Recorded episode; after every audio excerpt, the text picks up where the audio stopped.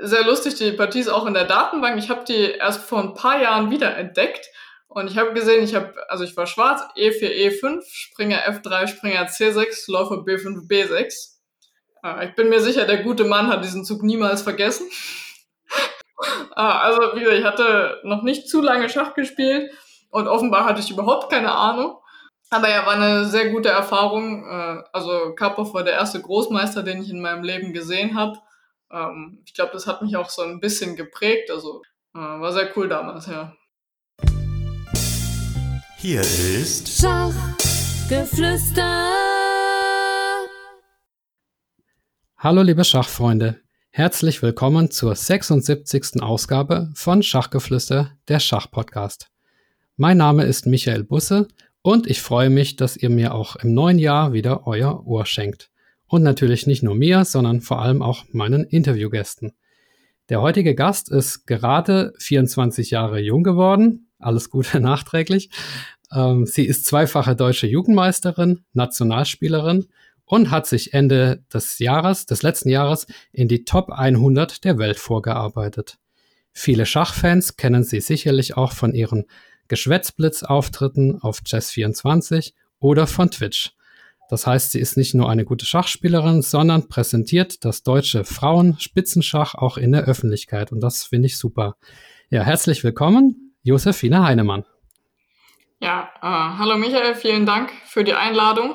Und ähm, ja, ich freue mich auf den Abend und bin gespannt, was du so für Fragen hast. Ja, vielen Dank an dich, dass du dir Zeit nimmst. Und genau, dann gehen wir gleich mal in die Fragen rein, würde ich sagen.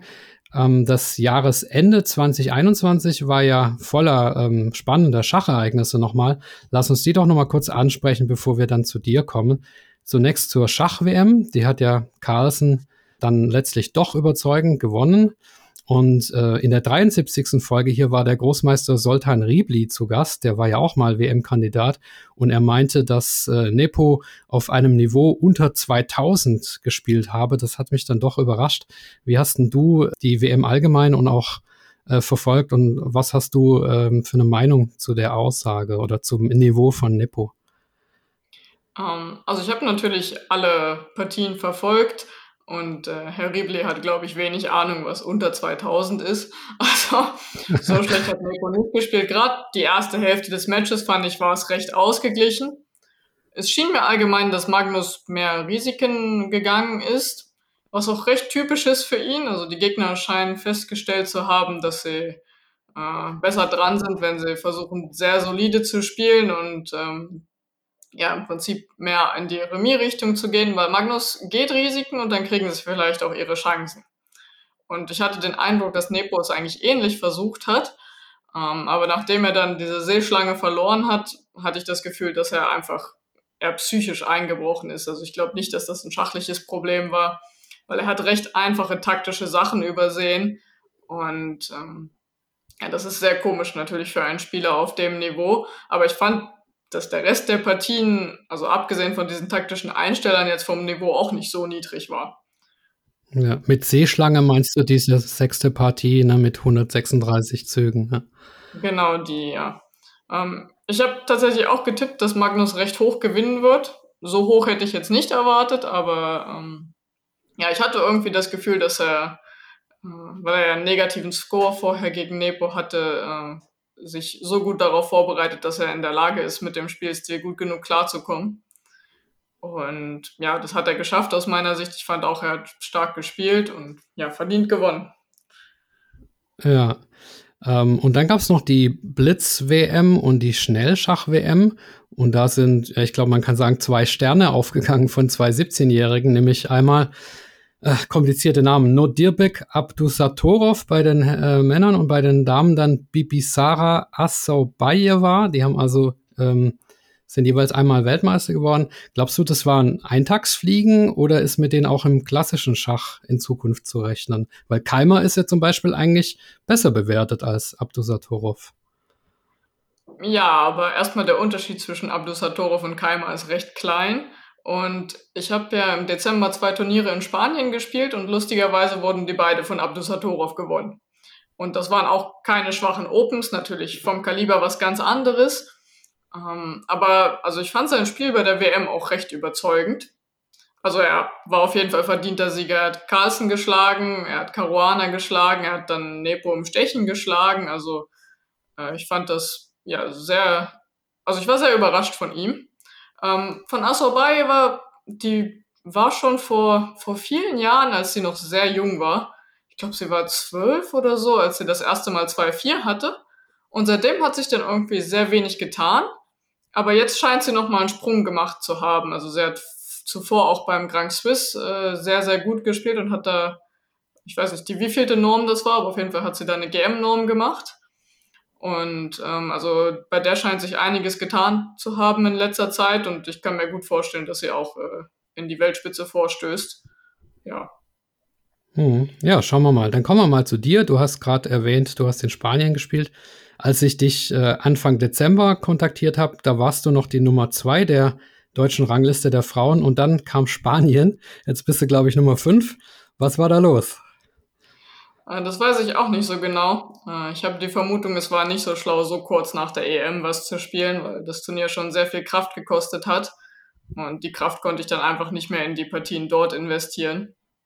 Und mir sind sehr viele einfache Fehler unterlaufen, was mir vorher eigentlich eine relativ lange Zeit nahezu gar nicht passiert ist. Ähm, ja, also mein Spiel war einfach nicht gut, das Ergebnis war dementsprechend, äh, aber ich bin optimistisch, dass das auch wieder in die andere Richtung geht. Ich werde so viel wie möglich aus den Partien mitnehmen und dann soll es auch wieder besser werden.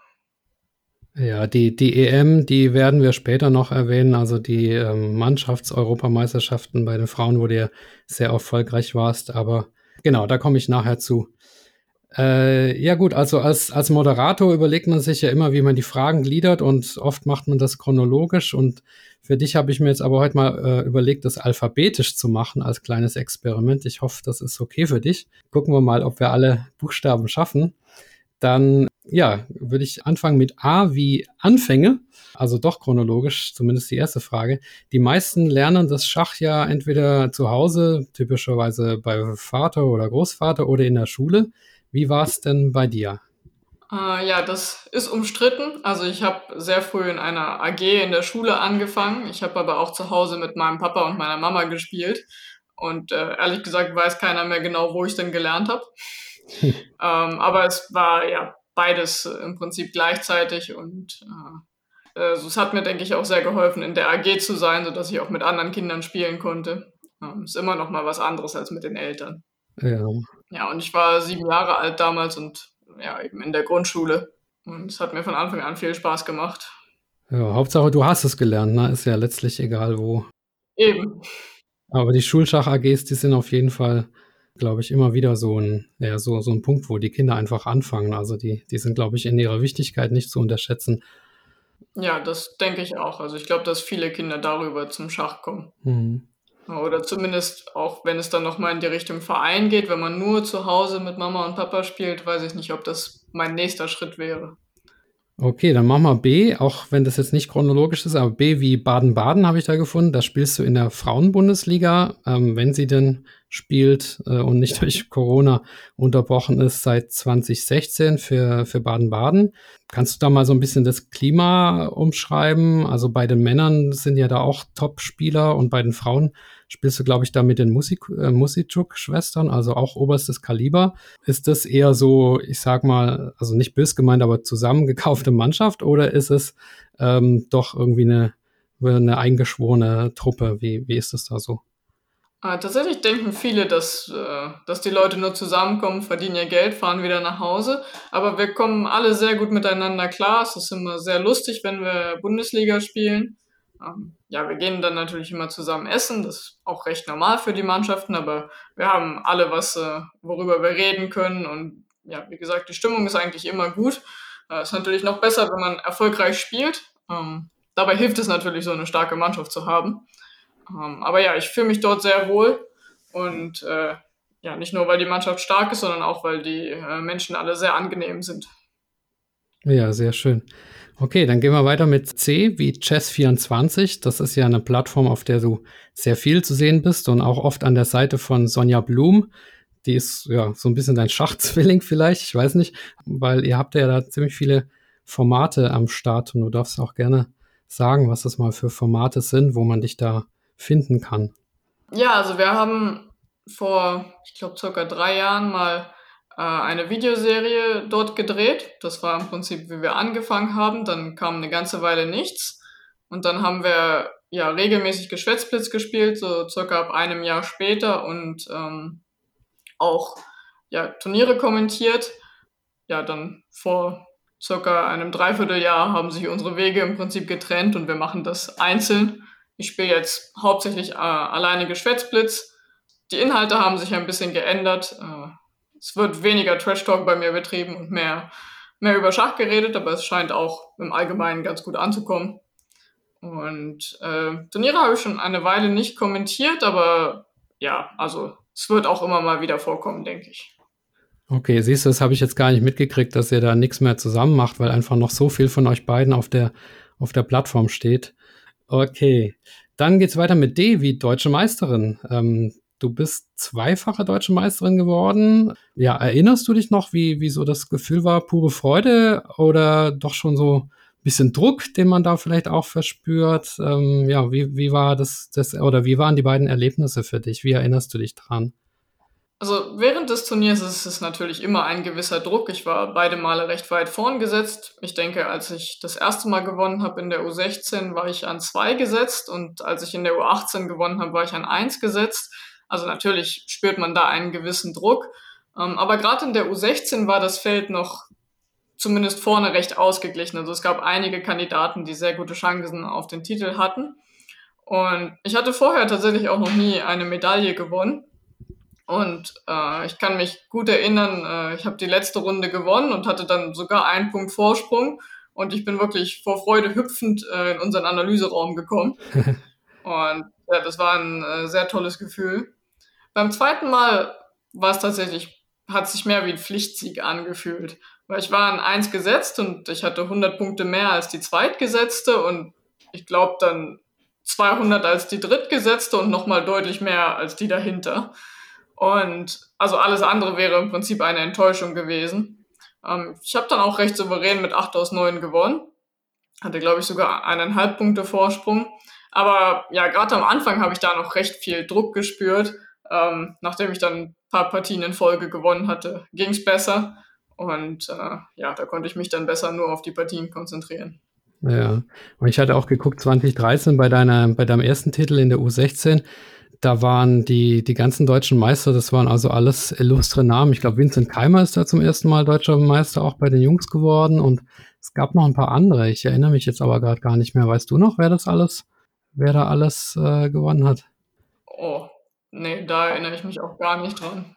okay, ja, ich habe gerade die Homepage de, der Schachjugend auf. Diana Schneider zum Beispiel bei den U12-Mädels, die Fiona Sieber bei den U14. Das sind jetzt alles, alles auch Kolleginnen von dir, ne? Das stimmt, aber Fiona zum Beispiel hat ja die Deutsche ständig gewonnen. Ähm, da hätte man fast jedes Jahr richtig raten können. okay. Naja.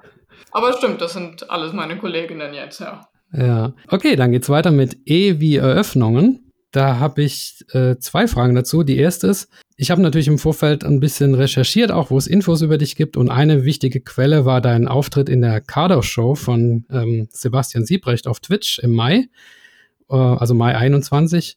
Und da hast du zwei interessante Sachen über Eröffnungen gesagt. Ähm, das eine war, dass du gesagt hast, dass du die spanische Öffnung für Anfänger nicht so empfiehlst. Das hat mich ein bisschen, also ich hatte das schon mal gehört, dass sie sehr kompliziert sei. Äh, ich glaube von Georgios Solaitis, ich weiß nicht, weiß nicht genau, aber es ist doch eigentlich so ziemlich das erste, was man lernt nach dem Narrenmatt und, und nach dem Schäfermatt, so als Anfänger. Kannst du nochmal sagen, warum man Spanisch aus deiner Sicht nicht spielen sollte, wenn man jetzt so relativ neu im Schach ist?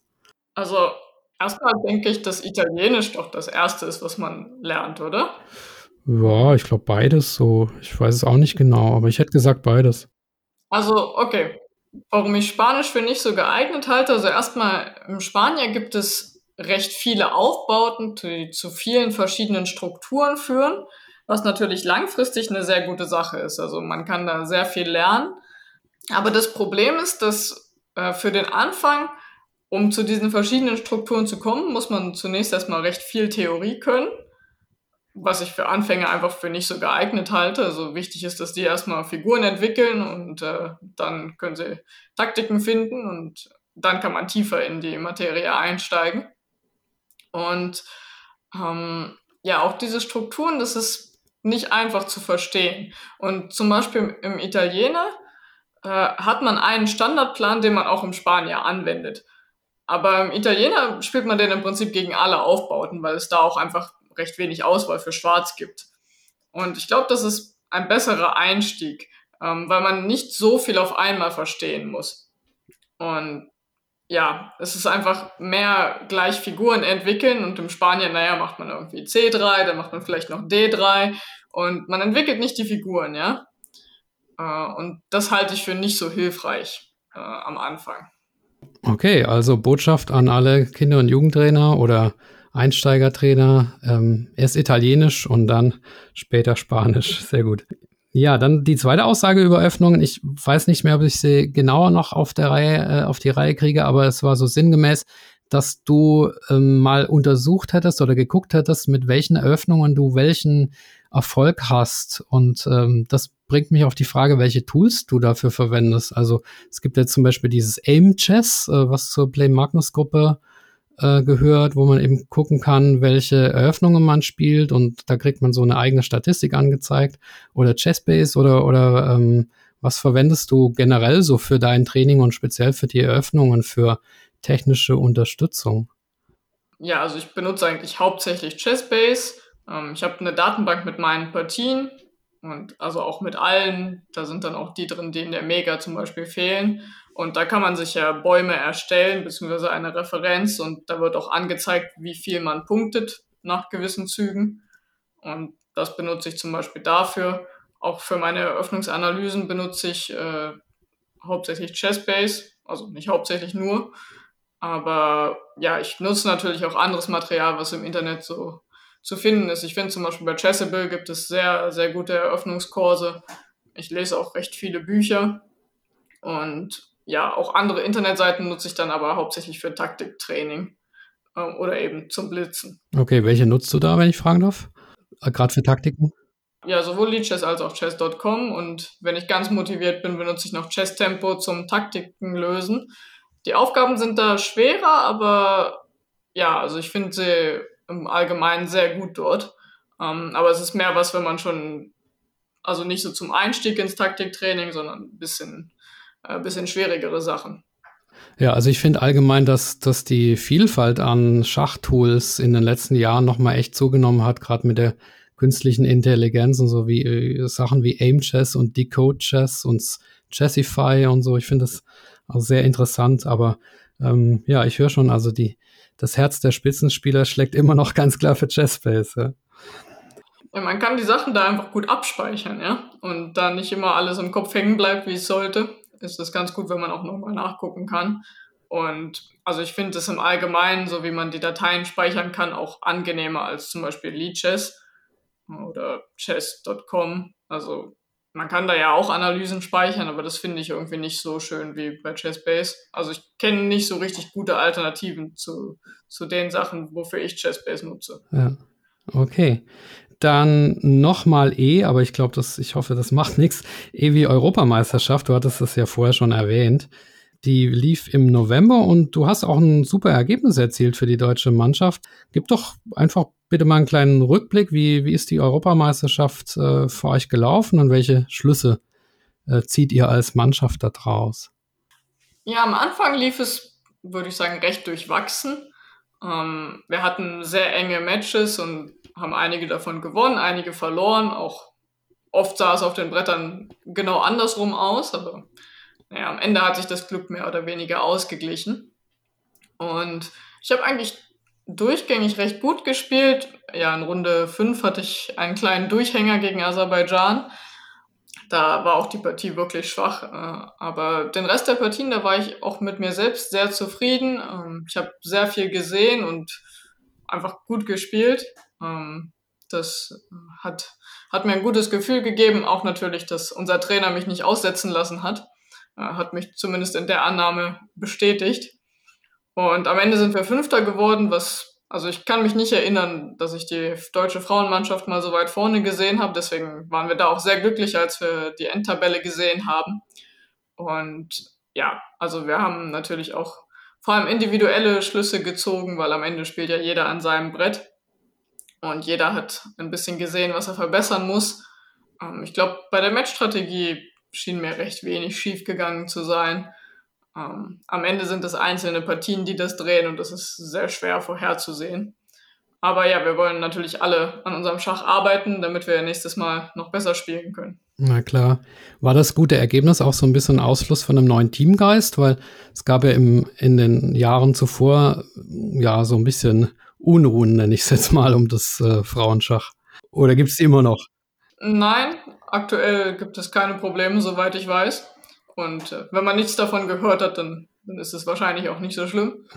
ähm, ja, also wir kommen alle sehr gut miteinander klar. In den letzten Jahren gab es natürlich immer äh, kleinere oder größere Differenzen.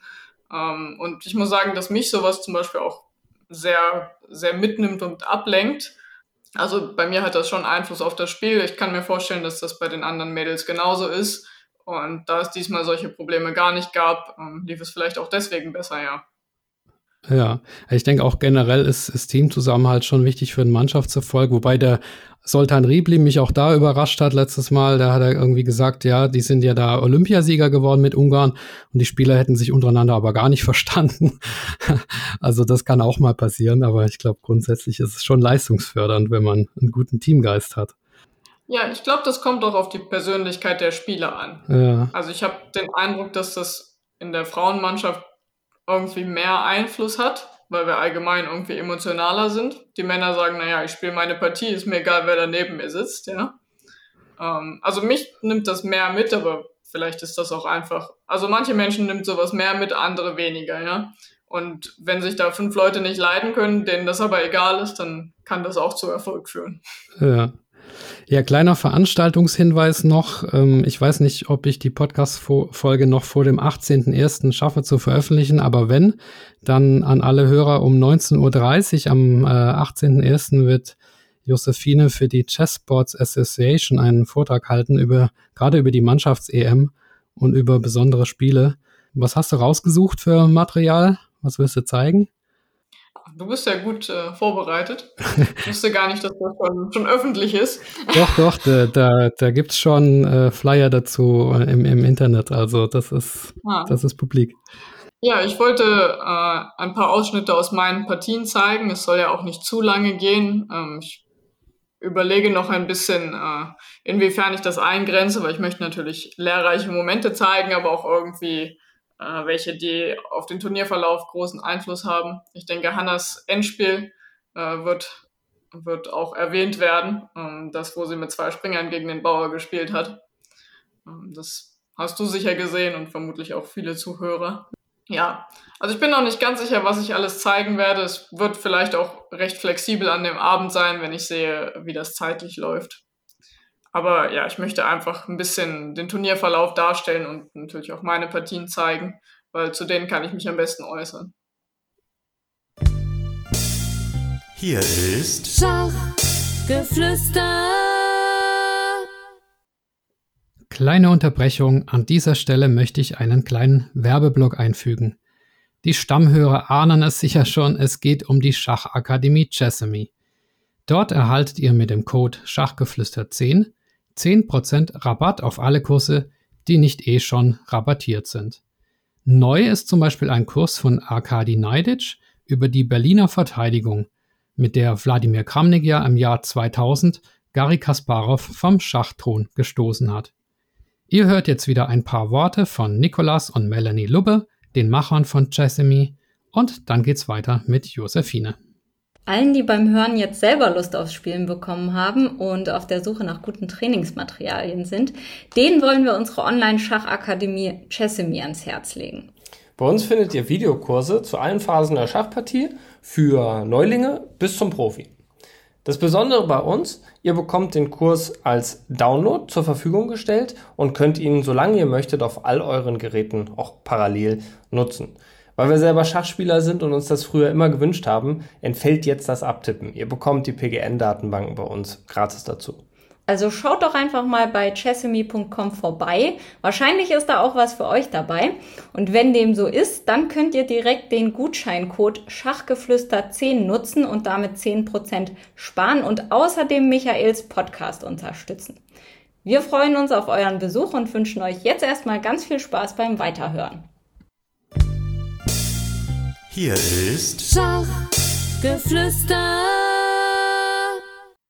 Alles klar, dann müssen wir weitermachen mit F wie Frauenschachexperten. Du betreibst ja zusammen mit der Elisabeth Petz und meiner Trainerin oder jetzt, jetzt Ex-Trainerin, muss ich sagen, weil ich bin ausgestiegen, Lara Schulze, äh, zusammen ähm, habt ihr einen Twitch-Kanal, Frauenschachexperten und auch fast 5000 Follower habe ich gesehen, also richtig, äh, ja, richtig viele Unterstützer. Und äh, dazu habe ich eine Frage nicht von mir, sondern von einem äh, Patreon-Supporter, Andreas Virux. Also Patreon-Unterstützer können ja im Vorfeld Fragen einreichen. Und er schreibt jetzt in einer E-Mail an mich, äh, ich lese einfach mal vor. Eine direkte Frage an Josefina habe ich zwar nicht, aber in einer Folge hast du dich selber, also ich in dem Fall, kritisch zu den Geschwätzblitz-Formaten geäußert und Josefines Titled Tuesday, den du da kommentierst, bei den Frauenschachexperten, ist ja so ein ähnliches Format. Vielleicht könnte man sie, da sie ja selber Streamerin ist, fragen, was sie über Streaming im Allgemeinen denkt und was sie von der Streaming-Szene denkt mit Kollegen wie Kugelbuch, The Big Greek etc. Jo. Viele Fragen, aber okay. weiß nicht, worauf du eingehen willst. Ähm, ja, also erstmal allgemein finde ich es natürlich schön, dass äh, Schach auch auf Kanälen wie Twitch äh, so eine Plattform kriegt, dass auch sich recht viele Leute das anschauen. Ähm, ich muss sagen, ich bin auch ein bisschen kritisch gegenüber den Streams, wo also wo ich das Gefühl habe, dass vor allem nebenbei Schach gespielt wird, aber eigentlich wird die ganze Zeit nur über was anderes geredet. Ähm, weil ich habe das Gefühl, da wird immer so ein bisschen rübergebracht, äh, okay, also Schach ist nicht so schlimm, aber es ist schon besser, wenn wir noch ein bisschen Ablenkung dazu haben, ja. Mhm. Ähm, und also ich finde es schöner, wenn wirklich die Leidenschaft zum Schach in einem Stream rüberkommt und äh, wenn dort über Schach geredet wird. Ich versuche das auch in meinen Streams so zu machen. Ähm, den Leuten, die das anschauen, scheint das zu gefallen. Ähm, es gefällt sicher auch genug Leuten nicht. Jeder muss da selbst wissen, äh, was ihm gefällt ich möchte vor allem zeigen, was das für ein wunderschönes Spiel ist und ja, hoffe, dass das viele andere Leute auch so sehen. Ähm, ja, ich bin ansonsten nicht so viel im Streaming-Geschehen drin. Ähm, ich verbringe recht wenig Zeit auf Plattformen wie Twitch tatsächlich. Wenn ich mich mit Schach beschäftige, dann ist es oft schon recht seriös. Also ich versuche Aufgaben zu lösen oder ich schaue mir Kommentare von starken Spielern an, wo ich weiß, es geht dann wirklich äh, um, um die besten Züge und äh, ich will da auch nicht viel nebenher hören. Oder wenn ich eben eine Pause möchte, dann schaue ich mir tatsächlich was ohne Schach an. Aber ja, also ich finde es gut, wenn für jeden was dabei ist und äh, hoffe, dass, dass viele Leute auch so natürlich zum Schach kommen und dabei bleiben. Ja, ist auf jeden Fall ein toller Kanal. Also ich gucke den auch gerne. Natürlich, wenn Lara streamt, äh, auch gerne, weil sie ja meine Trainerin war, aber ich finde das, das toll, dass ihr eben halt auch ja, das Schach nach außen tragt und äh, davon können wir alle mehr gebrauchen, von mehr Promotion für das Schach. Achso, und noch die Frage, mach, ist es eigentlich, du bist ja Studentin, machst, ist es mittlerweile auch eine Einnahmequelle so ein bisschen geworden? Man kann ja als Studentin auch immer ein bisschen Geld mehr brauchen oder macht ihr das aus reinem Idealismus? Also unser Twitch-Kanal ist mehr so aus Spaß. Ich bin aber tatsächlich äh, fertig mit dem Studieren. Ich habe mein Masterstudium abgeschlossen. Ah, Glückwunsch. Und ja, bin jetzt im Prinzip Schachprofi. Ah, okay. Ja, das, das aber das Streamen ist mehr Spaß. Also wir verdienen ein bisschen Geld damit, aber äh, nicht viel. Okay, Schachprofi, ist das jetzt nur so ein Schachjahr für dich oder sagst du, nee, das, das soll generell dauerhaft oder für die nächsten Jahre mein Beruf sein? Also ich würde das schon gern dauerhaft machen. Ähm, ich werde natürlich schauen, wie das läuft. Also wenn ich sehe, äh, dass die Einnahmen nicht stimmen und dass ich damit mich nicht über Wasser halten kann, dann wird das sicher äh, beiseite rücken müssen. Aber mein Plan ist schon, es dauerhaft zu machen, weil es ist einfach mein Hauptinteresse und es macht mir am meisten Spaß. Und warum soll ich es nicht probieren? Ja, klar. Okay, ich hätte jetzt sonst normalerweise gefragt, ja, ob du noch Geld mit Training verdienst, aber das kommt unter T. Insofern mache ich jetzt mal mit dem nächsten Buchstaben weiter. Ähm, und der ist G wie gewinnen. beim Sebastian Siebrecht hast du noch einen Satz gesagt, der mich zum Nachhaken bringt. Und zwar lautet der, ähm, ich gewinne selten gegen sehr starke Spieler. Das bedeutet natürlich auch umgekehrt, dass du gegen Schwächere meistens gewinnst, weil sonst wirst, würdest du ja immer weiter absinken. Aber ich frage mich, ob das irgendwie psychologisch zu erklären ist. Und mir geht es auch manchmal so, wenn ich einen Gegner habe, der 200 Punkte mehr hat, dass ich denke, oh, da habe ich ja eh keine Chance. Und äh, viele andere hm, kennen die Gedanken sicher. Wie kann man sich denn davon frei machen? Oder was meinst du, was kannst du da irgendwie was angehen gegen diese mögliche Schwäche? Wie man sich komplett frei davon macht, das habe ich leider auch noch nicht rausgefunden. Bei mir ist es weniger dieses, ich habe keine Chance, sondern ich versuche dann zu sicher zu spielen. Und das führt dann leider oft dazu, dass ich irgendwie in vorteilhaften Stellungen einfach so den sicheren Weg zum Remis wähle. Und so gewinnt man dann natürlich keine Partien. Ähm, Oder verliert sogar noch dann. Das kann auch passieren, ja. Ähm, da bin ich inzwischen ein bisschen besser geworden, dass ich dann, wenn ich einen Remisweg wähle, auch tatsächlich einen Remisweg wähle und nicht den Verlustweg. Aber ja, also ich glaube, der erste Schritt ist auf jeden Fall, sich dieses Problems bewusst zu werden. Ähm, zu verstehen, okay, warum, warum verliere ich solche Stellungen oder warum gewinne ich solche Stellungen nicht? Und ähm, dann muss man versuchen, sich irgendwelche Techniken zu überlegen, wie man äh, in der Partie, wenn man merkt, dass man wieder in so einer Situation ist, ähm, sich ja seine Einstellung positiv beeinflussen kann. Ja, also wenn ich merke, okay, ich stehe jetzt gut, und ich denke schon, ah, wie kann ich Remis machen, ja? Dann äh, muss man sich irgendwie dazu bringen zu sagen, nein, spiel einfach die Stellung.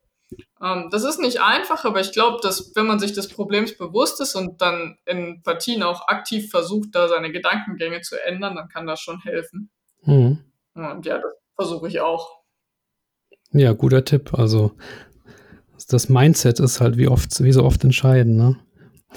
Ja, ja. Ähm, okay, dann machen wir weiter mit I wie internationaler Meister.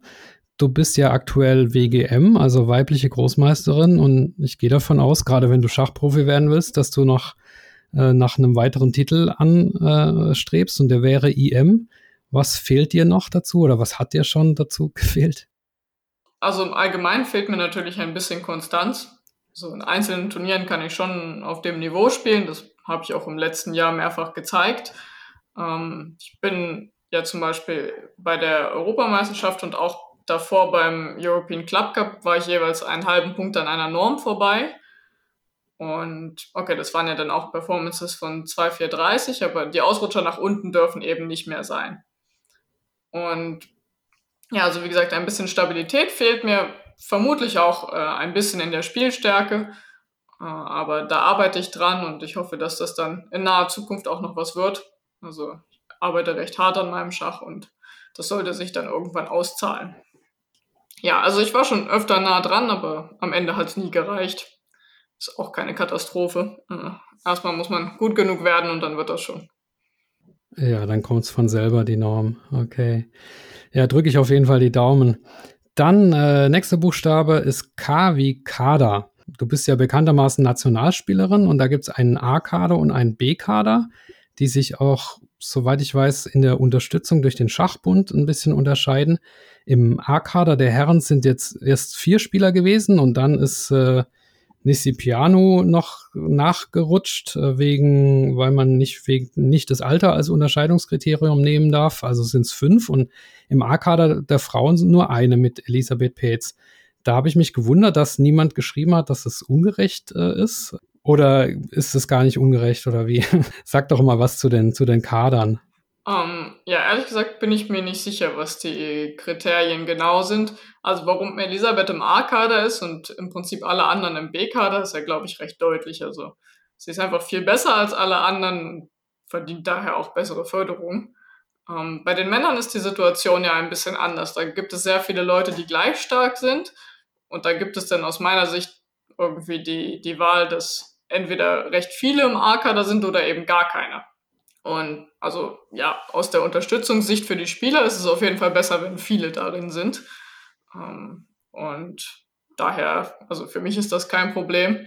Äh, ich fand es überraschend, dass Nisi Piano nachnominiert wurde. Aber also gut für ihn und auf keinen Fall schlecht für mich. Also gibt es da nichts zu klagen. Okay, es gibt ja auch für die, für die Damen das äh, Power Girls äh, Projekt, äh, aber da kommen wir später noch dazu. Okay, ja, dann Josephine, jetzt wird's ein bisschen persönlich. Ich hoffe, äh, ist nicht schlimm. Äh, und zwar L wie Liebe. Ich habe mal auf deinem Instagram-Kanal geschaut. Da hast du, bist du auch sehr populär, also neun Beiträge, aber schon 964 Follower. Also das ist ein Wert, den viele gerne hätten. Und einer der Beiträge ist ein Foto von dir mit einem aserbaidschanischen Großmeister, Eltai Safali. Ich hoffe, ich spreche es richtig aus da liegt es nahe anzunehmen, dass ihr nicht nur äh, zusammen Schach spielt, sondern auch privat ein Paar seid. Kannst du das denn bestätigen? Äh, ja, das stimmt. Ich bin tatsächlich auch gerade in Baku, um ihn zu besuchen. Ach, okay. Und ja, sein Name ist Eltac tatsächlich. Eltac, ja. ah ja. Ähm, ja, wir sind ein Paar und genau. Okay, äh, spielt ihr denn auch zusammen Schach oder ist das tabu bei euch? Ich weiß nicht, wie das in so einem Schach, äh, in einer Schachbeziehung ist. Ja, nee, wir, wir blitzen manchmal nicht so viel tatsächlich, weil es ist auch, also der Spielstärkeunterschied ist ja doch recht groß. Deswegen ist es für beide dann nicht so spaßig, aber gelegentlich spielen wir schon mal und wir trainieren zusammen und äh, ja, unterstützen uns auch gegenseitig bei der Vorbereitung, wenn jetzt jemand beim Turnier spielt und der andere eventuell nicht. Äh, auch wenn beide spielen, aber da kann man natürlich nicht ganz so viel Energie dann in die Vorbereitung des, anders, des anderen stecken. Ja, das wusste ich gar nicht, dass du in, in Baku jetzt gerade bist. Ich dachte, du wärst in Mannheim. Ja, das dachte ich auch, aber der Plan wurde geändert. Ja, wie das Leben so spielt, ja. Okay. Dann kommen wir zu einer anderen Stadt mit M, und zwar Magdeburg. Du bist ja in der Nähe von Magdeburg, ist glaube ich, geboren in Gardelegen mhm. in Sachsen-Anhalt. Bei Magdeburg muss, muss ich an die Schachzwerge denken. Das ist ja, soweit ich weiß, Deutschlands größter Schachverein auch, fast nur aus Kindern bestehend. Hast du da auch gespielt oder, oder Bezug äh, dazu? Oder ähm, erzähl mal ein bisschen was so über deine Heimatvereine. Ja, also ich habe in Gardelegen angefangen mit Schachspielen. Also mein erster Verein war äh, SV Gardelegen. Ähm, dann bin ich aufs Gymnasium in Magdeburg gegangen und bin dort zum USC Magdeburg gewechselt. Äh, und dann ein paar Jahre später zu Aufbau Elbe Magdeburg. Und die Schachzweige wurden tatsächlich, also ich meine, nur von Mitgliedern aus Aufbau Elbe Magdeburg gegründet. Ähm, also einige von den Trainern haben sich da zusammengetan und ja, im Prinzip dieses Schulschachprojekt ins Leben gerufen. Ähm, ich habe persönlich recht wenig mit den Schachzwergen zu tun, aber äh, also die Gründungsmitglieder, die, die kenne ich alle persönlich, weil die mit mir äh, bei Aufbau Elbe zusammengespielt haben, auch tatsächlich viele von ihnen in meiner Mannschaft. Ja, danach bin ich dann äh, natürlich zum Studium weggezogen und äh, habe mich dann entschieden, dass es auf Dauer nicht so äh, praktisch ist, in Magdeburg weiterzuspielen, weil es einfach sehr weite Reisen sind. Und dann bin ich erst nach Baden-Baden gewechselt und äh, bin dann bei den Frauen da geblieben, aber bei den, äh, ja, der offenen Klasse bin ich nach Vierenheim gewechselt, was ja auch sehr nah an Mannheim dran ist. Und ja, das waren meine Vereine. Okay. Ja, dann geht's weiter mit MV Maske. Schach mit Maske geht für dich oder No-Go? Also am Anfang war es für mich ein absolutes No-Go. Dann habe ich irgendwann festgestellt, ich will Schach spielen und viel Auswahl hat man nicht. Dann habe ich es doch mal gemacht. Aber jetzt in Spanien zum Beispiel war es wieder mit Maske und es hat mich schon arg gestört. Also ich werde definitiv in Zukunft darauf achten, das nicht zu tun. Stört mich nicht, wenn ich vom Brett aufstehe und eine Maske tragen muss, aber am Brett, es hindert einfach die Konzentration. Und ja, das ist kein schönes Gefühl, finde ich. Daher, ja, No-Go. Okay. Äh, N lassen wir aus oder wir lassen es als No-Go stehen, weil da ist mir keine Frage auf eingefallen. Und äh, O geht dann weiter mit, aber das passt zum Thema Over the Board oder Online. Die Pandemie nimmt ja ja, vielleicht doch ein Ende mit O wie Omikron, ich weiß es nicht. Aber was meinst du, wie, wie sich denn so das Online-Schach äh, im Vergleich zum Brettschach entwickelt, äh, entwickeln wird? Sind es jetzt schon zwei verschiedene Sportarten möglicherweise? Weil auch ganz unterschiedliche Zeitkontrollen oder du magst ja beides eigentlich ganz gerne, oder? Aber ich mag es schon viel lieber auf dem Brett zu spielen. Auch weil für mich Internetschach immer sowas Unverbindliches hatte. Das macht man mal abends, wenn man irgendwie, ja, äh, schon müde ist, also keine Lust mehr auf Training hat, aber noch ein bisschen Spaß haben will. Und Schach macht ja Spaß. Aber für mich hatte das nie so diesen Wettkampfcharakter, wie wenn man auf dem Brett spielt. Wobei man ja auch schon ganz schön viel, sorry, dass ich dich rein, äh, dass ich reinquatsche, aber man kann ja mit Online-Schach, glaube ich, da gibt's ja auch äh, Investoren, ne, die, die da die Magnus Carlsen-Gruppe äh, da an Land zieht. Ich glaube, man kann mit Online-Schach mittlerweile wahrscheinlich sogar mehr Geld verdienen als mit Brettschach, oder? Gerade als Schachprofi, der du ja, der du jetzt bist. Ja, aber wenn man sich anguckt, wer die Geldpreise gewinnt, sind es am Ende immer die gleichen und die gewinnen auch auf den Brettern, ja? Okay. Also ich habe das Gefühl, dass das Online-Schach für, für die absoluten Top-Leute viel ertragreicher ist als äh, ja, auf den richtigen Brettern. Aber für die, ich will sie nicht zweitklassig nennen, weil es natürlich, also äh, die Spieler sind absolut nicht zweitklassig, aber einfach so die Garde hinter den Top-Leuten. Ich glaube, die verdienen deutlich schlechter, seit es keine äh, oder inzwischen gibt es ja wieder ein paar, aber seit es weniger äh, normale Turniere gibt. Weil, ja, es gibt äh, mehr Kuchen, aber der wird auch nur zwischen wenigen Leuten aufgeteilt. Und das finde ich eine schwierige Sache. Online ist auch natürlich das äh, Cheating ein großes Problem. Also ich persönlich sehe tatsächlich eher keine Lösung, wie man das äh, gut unter Kontrolle kriegen kann. Ähm, aber ja, also mir gefällt es auf dem Brett viel besser. Und ich hoffe auch, dass, äh, dass das nicht vom Online-Schach verdrängt wird, obwohl ich sehen kann, dass, dass es natürlich ein bisschen äh, mehr Show bietet, wenn kurze Bedenkzeiten gespielt werden und äh, ja, dazu die Leute irgendwie in ihrem Zuhause sitzen und sich keine Gedanken darüber machen, wie sie gucken. Und das ja, hat schon einen Show-Effekt, aber ich persönlich finde es auf dem Brett viel besser. Ja, ich glaube, ich habe noch keinen äh, Schachspieler gehört, der es online besser findet. Also zumindest keiner, der schon länger dabei ist. Vielleicht, vielleicht die Generation Netflix, aber alle anderen, die schon länger im Verein sind, die, die sehen es alle so wie du. Ja, es ist einfach was anderes. Und vielleicht sind wir auch einfach alle Gewohnheitstiere, aber ja, dann ist es eben so. Ja. Gut, jetzt endlich P wie Power Girls. Also dat, dazu muss ich noch was äh, erläutern sagen. Der Deutsche Schachbund hat ein Programm aufgelegt äh, namens Power Girls, äh, mit dem er sechs junge Spielerinnen ähm, besonders fördert. Vielleicht so ein bisschen dem erfolgreichen Prinzenprogramm der Jungs nachgebildet, weiß ich nicht, kannst du vielleicht was sagen? Und auch gesponsert von der Immobiliengruppe Krulich. Das darf man, glaube ich, auch mal sagen, äh, einen Sponsor erwähnen.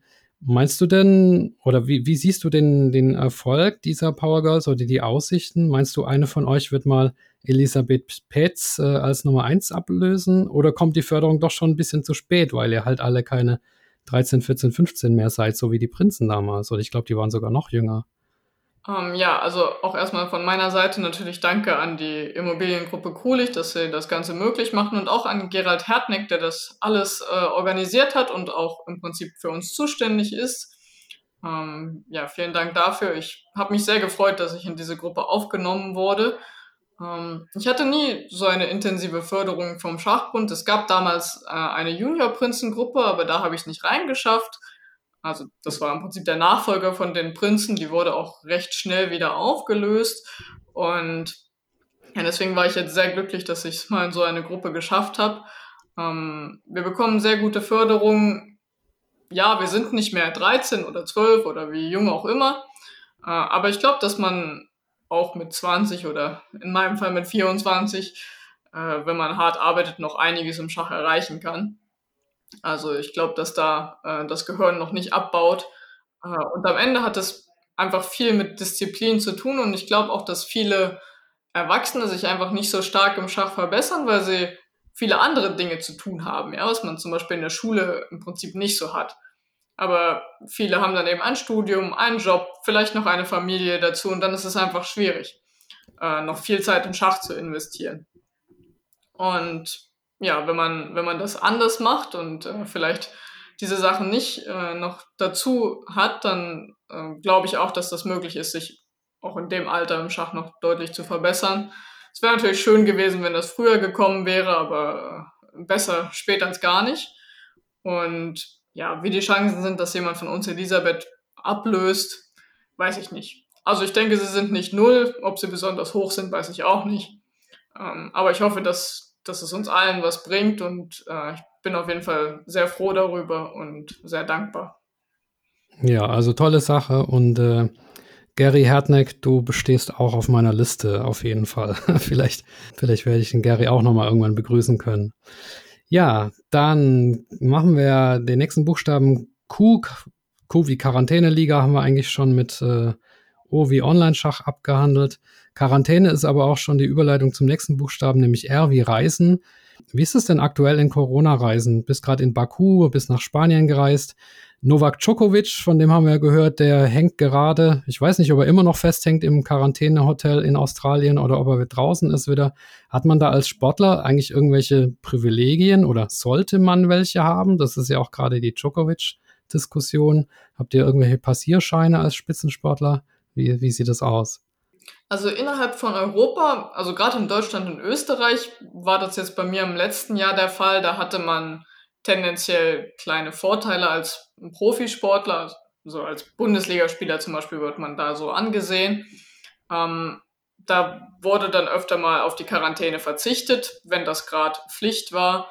Ähm, man musste dann im Prinzip einen negativen Test vorweisen. Das hat im Normalfall gereicht. Beziehungsweise inzwischen ist dann auch die Impfung äh, notwendig.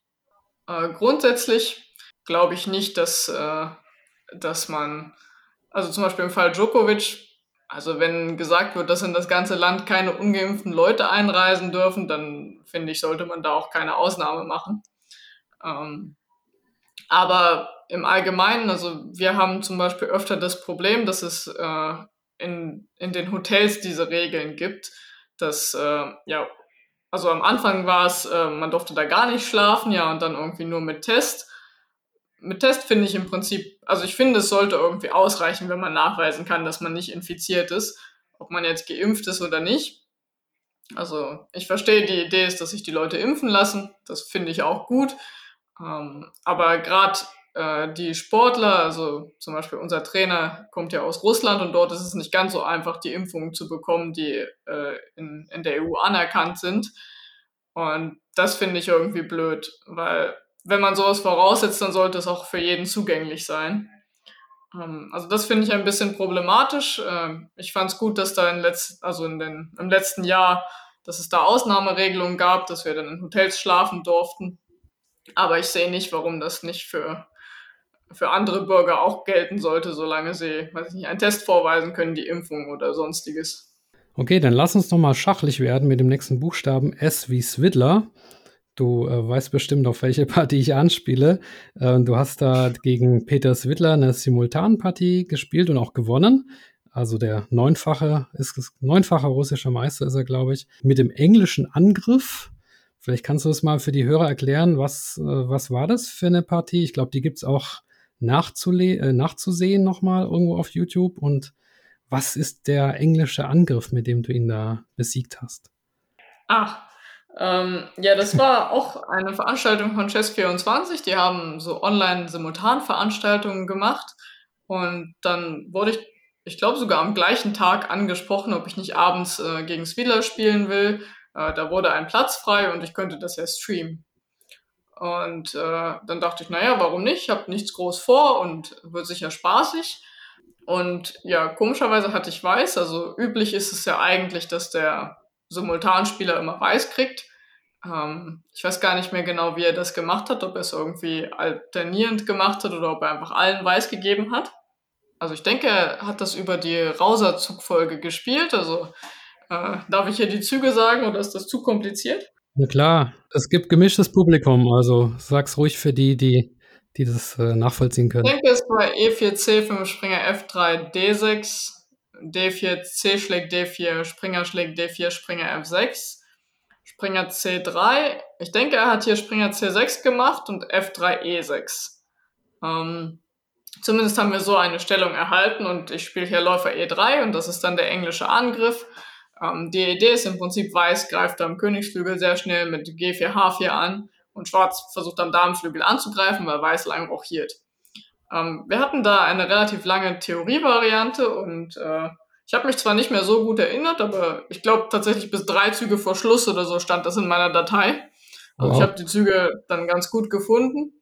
Ich meine auch, dass die Variante, die er gespielt hat, für heu also heute nicht mehr als so gut gilt. Ähm, und ich glaube, er wusste das auch, aber er ist im Prinzip kalkuliertes Risiko eingegangen, hat jetzt in dem Fall nicht geklappt. Ähm, ich muss auch sagen, dass der Chat mir ein bisschen geholfen hat. Die haben nämlich gemeint, dass äh, Swidler gerade den Gewinn gezeigt hat. Also sie haben mir nicht verraten, wie man gewinnt, aber sie haben mir verraten, dass man gewinnt. Das ist natürlich ein bisschen unfairer Vorteil. Aber ich konnte es leider nicht ungeschehen machen, dass ich das gelesen habe. Ähm, ja, aber ich habe davon sogar auch eine Analyse gemacht und die müsste bei YouTube zu finden sein. Äh, oder auch mein Stream von, äh, von der Partie, also was ich da während der Partie erzählt habe, das müsste auch auf dem chess24.de Kanal zu finden sein, also wen das interessiert. War eine, eine interessante Partie, ähm, recht einseitig, äh, aber das war der Eröffnungswahl geschuldet. Und er hat auch wenige Wochen später im Title Tuesday seine Revanche bekommen. Äh, deswegen sind, glaube ich, alle glücklich. Okay, also ich verlinke die Partei und äh, die Partie und die Analyse natürlich gerne in der Videobeschreibung. Ja, äh, schöner Erfolg auf jeden Fall, auch wenn es nur in Anführungszeichen äh, simultan war, aber trotzdem. Dann T wie Trainerin. Du bist ja auch als Trainerin tätig. Ich habe auch dein Profil zum Beispiel in der Trainerdatenbank von chess.com gefunden oder auch bei Chess4U bist du als Trainerin gelistet. Kannst du mal ein paar Trainer oder Trainerinnen Geheimnisse verraten? Wie, wie schaffst du es, dass sich deine Schüler verbessern? Ja, ich versuche mit meinen Schülern natürlich an ihren Schwächen zu arbeiten. Dazu versuche ich recht viel, die Partien mit ihnen zu analysieren. Ähm, ich habe aber auch ein paar Spieler, die nur online spielen ähm, und die auch vor allem gerne schnellere Bedenkzeiten spielen. Und ich finde es nicht so sinnvoll, Blitzpartien tief zu analysieren. Ähm, mit denen versuche ich dann hauptsächlich äh, ja, taktisches Vermögen zu verbessern. Auch lege ich sehr viel Wert auf äh, Endspiele, ähm, weil ich glaube, dass gerade bei den Leuten, die im Prinzip nur online spielen, das äh, sehr schlecht ausgeprägt ist. Es wird immer gesagt, naja, Endspiele kriege ich nicht oder äh, kriege ich so selten oder da habe ich ja eh keine Zeit mehr. Äh, aber am Ende, also alles, was man weiß, hilft. Und es kommt der Moment, da kann man das benutzen. Und äh, ja, deswegen versuche ich vor allem erstmal die Grundlagen, ähm, dass die alle passen. Und dann schauen wir, äh, wo sind, wo werden die meisten Fehler gemacht, wie können wir das verbessern. Und ja, dann rege ich sie natürlich auch dazu an, sich alleine noch ein bisschen mit Schach zu beschäftigen. Einmal kriegen sie Hausaufgaben, aber auch äh, einfach besprechen wir, was für Materialien sie vielleicht bearbeiten sollten, äh, was sie selbst machen sollten, damit äh, ihr Schach ja, besser wird. Hast du da besondere Geheimnisse an Materialien oder auch die berühmt-berüchtigte Stappenmethode? Was, was äh, wendest du da an? Um, ähm, ich habe recht wenig Geheimnisse. Ich äh, mache viel so, wie ich es auch im Training von meiner ehemaligen Trainerin Tatjana Melamed gelernt habe.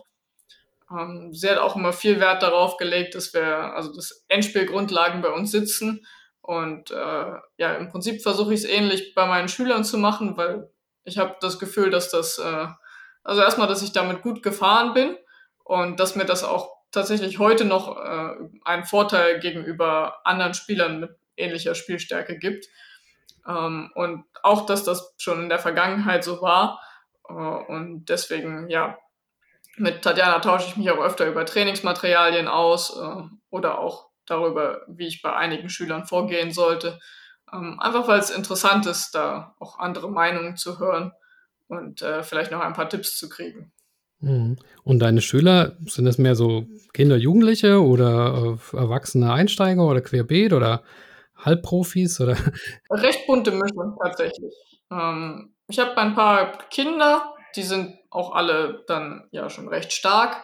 Und ich habe aber auch ja, recht viele äh, Erwachsene, die vor allem durch das Online-Schach entweder wieder zum Schach gekommen sind äh, oder tatsächlich überhaupt erst. Ähm, also ja, ganz bunte Mischung, äh, dementsprechend auch äh, ganz unterschiedliche äh, Menschen und ja, trotzdem versuche ich natürlich mit allen möglichst viel rauszuholen. Dann machen wir mal weiter mit U wie Uni Mannheim. Ähm, ich habe ja gerade gelernt, du bist fertig mit Studieren. Du hattest aber auch ein Stipendium, irgendwie ähm, was mit Schach zu tun hatte. Wie bist du da rangekommen und was, äh, was hat dir das gebracht? Ich glaube, der Dietmar Hopp hat da irgendwie auch seine Finger im Spiel gehabt, ne? Der Mäzen von Hoffenheim. Genau, ähm, ja, ich war äh, in einem Sportstipendium drin. Äh, an der Uni Mannheim gab es, als ich dort angefangen habe, ein äh, Sportstipendium, das vor allem Randsportarten gefördert hat. Ähm, da zählt eben auch Schach dazu. Äh, das tut aber weh, das zu hören. Randsportart. Ist ja nun mal leider so. und ähm, inzwischen wurde das auch ausgeweitet und äh, ist jetzt auch an der Uni Heidelberg. Ähm, das heißt jetzt, also ist jetzt das Sportstipendium äh, Rhein-Neckar. Und ähm, ja, also es gab natürlich einmal kleine finanzielle Unterstützung, aber vor allem auch viel ideelle Unterstützung. Wenn man äh, Probleme hatte, weil man irgendwie Prüfungen verlegen musste, hatte man da einen Ansprechpartner, der dann im Zweifel auch mit den Professoren geredet hat. Äh, oder wenn man Probleme in einem Fach äh, hatte, wurden uns da Tutoren zur Seite gestellt. Und ja, im Prinzip hatte man immer einen Ansprechpartner, der helfen konnte, weil wir so viel Uni verpasst haben oder eben zu wichtigen Prüfungen nicht da sein können, weil auch ein wichtiges Turnier ansteht. Und das war sehr hilfreich und äh, auch da bin ich sehr froh drüber. Ähm, ich bin damals dazu gekommen, weil äh, ich denke, die haben den Schachbund angeschrieben und wir haben dann da eine Info äh, drüber bekommen. Und das hat im Prinzip Mannheim in die Auswahl der Unis äh, mit gebracht und das hat mich auch überzeugt, dahin zu gehen. Ja, also an alle Abiturienten, schaut euch mal um, wo es vielleicht äh, ein Stipendium gibt, wenn ihr noch gut Schach spielt dazu. Das ist natürlich Voraussetzung. Okay, dann machen wir weiter mit V wie Verwertung. Und dann nehme ich ein weiteres Stichwort auf aus dem Kader-Talk mit Sebastian Siebrecht. Da hast du gesagt, dass also die Verwertung von einer guten Stellung, also eine gute Stellung nach Hause zu bringen, sei auch ein wichtiges Element, äh, wo du auch manchmal selber vielleicht Probleme hast. Ich glaube, es geht jedem so. Bei mir ist es auch so, dass ich die typische Partieverlaufskurve, dass ich nach 10 oder 15 Zügen so um die plus eins, plus zwei oder auch plus drei äh, stehe, aber dann doch irgendwie im Mittelspiel daneben greife und verliere. Was kann man da machen? Oder was machst du? Ähm, also erstmal in deinem Fall klingt es so, als wenn du sehr gut vorbereitet bist, aber vielleicht äh, die Mittelspielstellung dann nicht ganz so gut verstehst, dich damit nicht genug beschäftigt hast. Ähm, zumindest kann das ein Grund sein, ja. Es gibt natürlich auch andere mögliche Gründe. Ähm, ich versuche generell einfach daran zu arbeiten, dass ich ja mehr Aufgaben löse, wo man auf gegnerische Möglichkeiten aufmerksam äh, werden muss ähm, denn das ist oft, warum man solche Partien nicht gewinnt, ja, weil man irgendwelche gegnerischen Möglichkeiten verpasst. Also gerade wenn man auf Gewinn steht, ist das ja der einzige Weg, wie man nicht gewinnt. Weil man dem Gegner irgendwas erlaubt, was man ihm nicht erlauben sollte. Ja, ich versuche das ein bisschen auszumerzen. Ich versuche zu verstehen, was genau der Grund ist, warum ich einzelne Partien nicht gewinne. Manchmal steht man nur leicht besser und es reicht einfach nicht, ja. Ähm, wenn man auf Gewinn steht, dann, dann sollte man das aber irgendwie nach Hause bringen. Und da muss man genau sehen, woran es liegt. Ich hatte zum Beispiel eine Phase, da hatte ich sehr große Probleme mit Turmendspielen. Die sind natürlich sehr kompliziert, ähm, aber ich habe also jede vorteilhafte Stellung habe ich ins Remis versaut und vielleicht noch weiter. Und das ist dann besser geworden. Ähm, momentan hatte ich wieder ein paar komplizierte Turmendspiele, die nicht so gut liefen, die dann aber tatsächlich mit Glück am Ende doch noch zum richtigen Ergebnis geführt haben. Ähm, ja, also man muss auch immer gucken, in was für Stellungsarten das passiert. Ähm, zum Beispiel, es kann sein, dass du plus drei laut Computer stehst, aber das Mittelspiel ist total kompliziert, ja. Ähm, das hilft dir dann in dem Fall vielleicht nicht viel, weil du viele einzige Züge finden musst oder viele sehr genaue Züge. Und das ist nicht einfach, ja. Man braucht dafür Zeit. Das kann dazu führen, dass man in Zeitnot kommt. Und also die Stellungstypen sind auch durchaus wichtig, um zu wissen, wie viel dieser Vorteil wert ist. Ähm, ja, aber im Allgemeinen Verwertung kann man vor allem dadurch üben, dass man solche Stellungen spielt. Da bietet es sich auch an, das gegen Trainingspartner zu spielen, ähm, falls man so jemanden hat. Ja, ja, du hast auch gerade gesagt, solche Aufgaben äh, suchen oder absolvieren, wo man eben Möglichkeiten für den Gegner finden muss.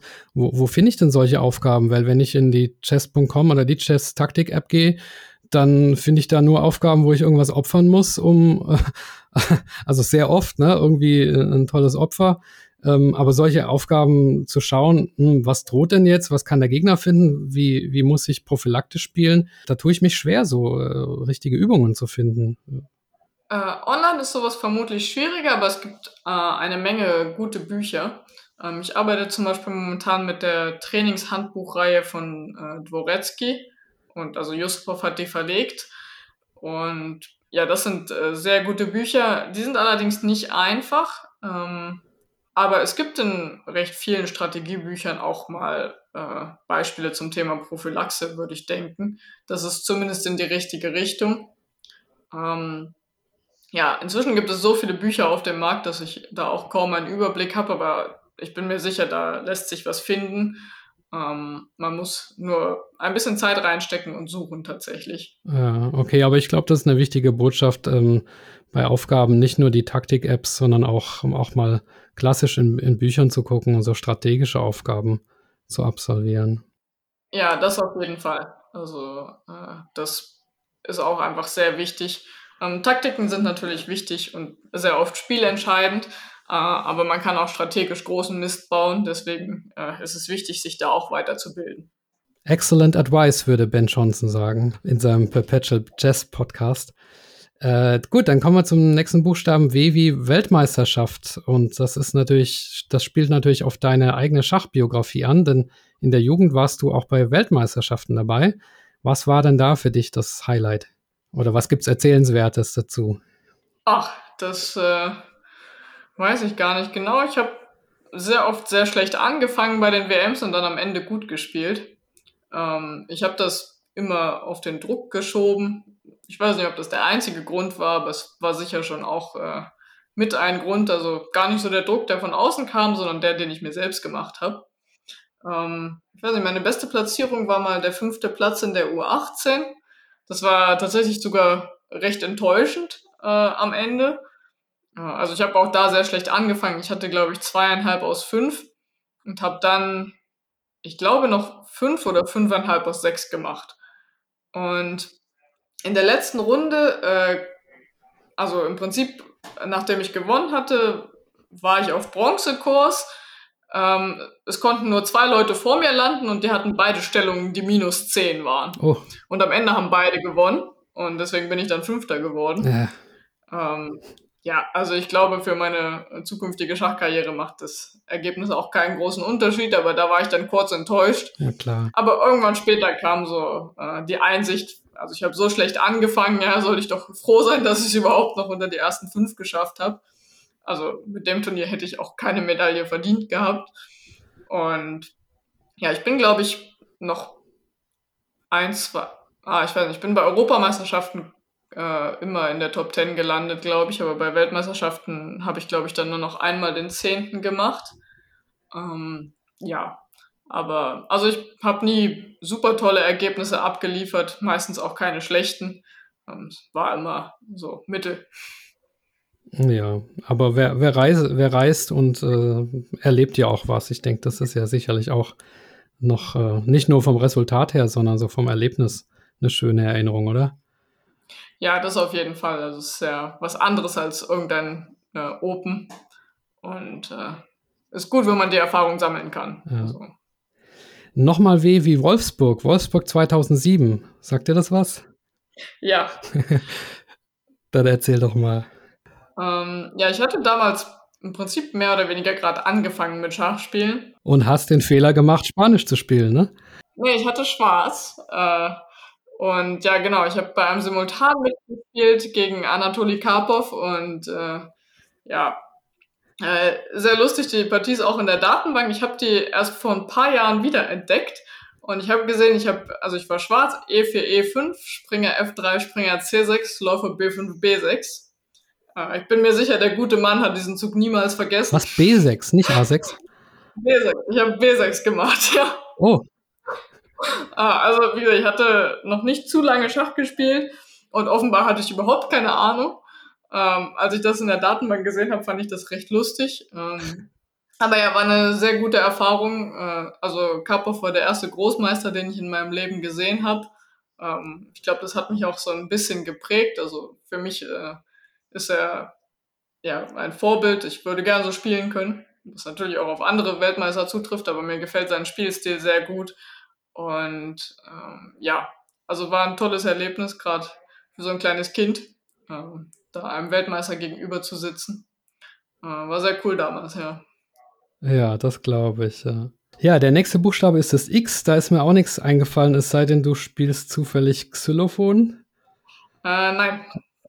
okay, dann nehmen wir Y wie Jakovic. Juri Jakovic, du hast ihn schon angesprochen, euren neuen äh, Frauentrainer der Nationalmannschaft. Es gab auch äh, ja einen, einen ganz tollen Videoblog von der Mannschaftseuropameisterschaft, bei der er ja erstmalig für euch tätig war. Kannst du zu ihm speziell jetzt äh, nochmal irgendwie was sagen? Ist er, ja, er ist ja ein erfahrener Trainer, ne? Also wie, wie hat er euch im Griff oder wie äh, hat er euch betreut auch oder vorbereitet? Ähm, ja, also er ist seit einem halben Jahr jetzt äh, unser Bundestrainer. Ähm, ich bin sehr zufrieden damit, wie die Dinge mit ihm laufen. Wir haben recht regelmäßig äh, Trainings mit ihm und äh, auch die Vorbereitung äh, läuft bei den Turnieren fantastisch. Also wir haben ja die Team-WM gespielt, da war er schon dabei und dann noch die Mannschafts-EM. Wir hatten auch jeweils noch äh, einen zweiten Trainer ähm, über Skype zugeschaltet oder Zoom, wie auch immer, äh, Ruslan Scherbakow. Die haben das beide super gemacht, die haben sich die Arbeit eingeteilt. Ähm, je nachdem, wer mehr Ahnung in einigen Varianten hatte, hat dann eben die Spieler übernommen. Und also ich war sehr zufrieden damit, wie er das macht. Äh, auch seine Art, ähm, also er ist ein sehr freundlicher Mann, äh, erklärt alles sehr gut, hat sehr gutes Material, ähm, ist wirklich sehr fit in der Öffnung und also ich habe nichts zu klagen. Ähm, es macht sehr viel Spaß, mit ihm zusammenzuarbeiten. Und ich bin sehr froh, dass, äh, dass er sich damals für den Job beworben hat. Ja, scheint ein Glücksgriff gewesen zu sein. Also hört man doch gerne. Ja, dann sind wir schon bei Z. Z wie Zukunft. Mit 24 darf man ja noch Lebensträume haben. Ja, wie, wenn das, wenn die nächsten Jahre für dich optimal laufen, was, was würde das denn bedeuten? Lass uns doch ein bisschen teilhaben gerne. Ähm, ja, wenn sie optimal laufen, dann äh, würde ich am Ende auf jeden Fall Schachprofi bleiben. Äh, wenn es optimal läuft, sicher auch äh, eher nur Spieler. Das Training macht mir Spaß, aber es nimmt natürlich auch durchaus Zeit weg, die ich äh, selbst trainieren kann. Und ja, daher, also spielen tue ich immer noch am liebsten. Ähm, daher ja, wäre das so der Traum. Ähm, natürlich hoffe ich auch, dass privat alles in die richtige Richtung läuft. Da kann man sich jetzt denken, was man will. Äh, ja, also für mich einfach in der Zukunft hoffe ich, dass immer noch sehr viel Schach vorhanden ist und äh, dass ich weiterhin so glücklich bin. Ja, aber zur Not würdest du auch in deinem Beruf als Wirtschaftsmathematikerin arbeiten, oder? Also das ist ja auch nicht so schlecht. Ja, also besser als auf der Straße zu leben, auf jeden Fall. Ähm, dafür habe ich das Studium gemacht und abgeschlossen, ähm, um auch einfach eine Sicherheit zu haben. Ja. Ja, super. Wir sind am Ende des Alphabets angekommen, also Ä, Ö, Y und scharfes S äh, sparen wir uns jetzt, glaube ich, denn das war schon, ja, war sehr aufschlussreich und, und frisch, finde ich. Äh, den Buchstaben J haben wir übersprungen, der kommt jetzt, nämlich die Joker-Frage, die bei mir ja immer am Ende eines Interviews kommt. Haben wir was Wichtiges vergessen oder hast du noch eine Botschaft an deine Fans auf Twitch und Chess24 und Instagram und, und sonst wo? Ähm, vergessen haben wir, glaube ich, nichts. Äh, aber ja, vielen Dank an alle, die hier zuhören und auch die mich natürlich bei Twitch äh, und sonst wo verfolgen und mir die Daumen drücken. Äh, ich freue mich immer, wenn ich Nachrichten bekomme vor Turnieren oder auch während Turnieren, dass mir Leute viel Glück wünschen. Ähm, aber am wichtigsten ist, äh, habt Spaß am Schach und bitte bleibt dabei. Es ist wirklich ein tolles Spiel und ähm, man kann da sehr viel mitnehmen. Ja, wunderbares Schlusswort. Dem kann ich mich nur anschließen und Dir persönlich drücke ich natürlich die Daumen für deine Zukunft und äh, gerade auch für die Pläne als Schachprofi, dass es klappt und äh, ja, Hauptsache viel, viel Spaß natürlich beim Schachspielen, dass du glücklich und gesund bleibst und ja, dann an der Stelle vielen Dank, Josephine, und äh, einen schönen Abend wünsche ich dir. Vielen Dank, wünsche ich dir auch. Tschüss. Das war Schachgeflüster. Ja, liebe Schachfreunde, das war Josephine Heinemann. Einen kleinen Werbetipp möchte ich euch noch mitgeben und zwar betreffend Decode Chess. Decode Chess ist meiner Meinung nach das Tool, das einem menschlichen Trainer am nächsten kommt, in dem eben künstliche Intelligenz eingesetzt wird, euch die besten Züge zu erklären. Decode Chess selbst ist kostenlos, es gibt aber eine Premium-Variante, bei der man dann mehr als die zwei kostenlosen Dekodierungen pro Tag durchführen kann. Wenn ihr euch die zulegt, dann bekommt ihr mit dem Code Schach10 auch noch 10% Rabatt. Ich verdiene da ein paar Kreuzerchen mit, aber ohne Nachteil für euch. Ja, und wenn euch Decode Chess ohne Erklärung zu kompliziert ist, dann schaut mal auf YouTube, da gibt es Erklärvideos unter anderem von Sam Shankland oder von Anna Cramling. Dann noch einen kurzen Hinweis wieder auf meine Homepage schachgeflüster.de. Da findet ihr ein paar Hintergrundinfos über den Podcast und könnt auch den Schachgeflüster Leitfaden mit 64 Tipps für Einsteiger und Wiedereinsteiger kostenlos bestellen, indem ihr den Newsletter abonniert.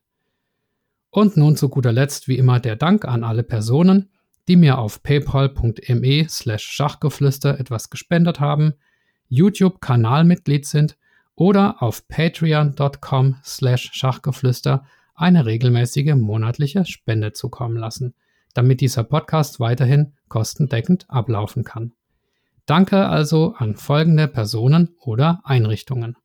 Andreas Virux, Armin Züger, Dr. Benjamin Steinhilber, Dieter Riegler, Frank Rothmann, Friedhelm Küch, Güven Manay vom interkulturellen Schachverein Satranj Club 2000, Hans aus Berlin, Dr. Joachim Meyer-Brix, Manuel Rüther, Marc Hofmann, Markus Schirmbeck, Oliver Bremer, Peter, Peter Hug von DSSP, die Schulschachprofis, die Internetseite schachtraining.de, Sven Ossenberg und Tim Bialuszewski. Vielen Dank und viele Grüße, euer Michael.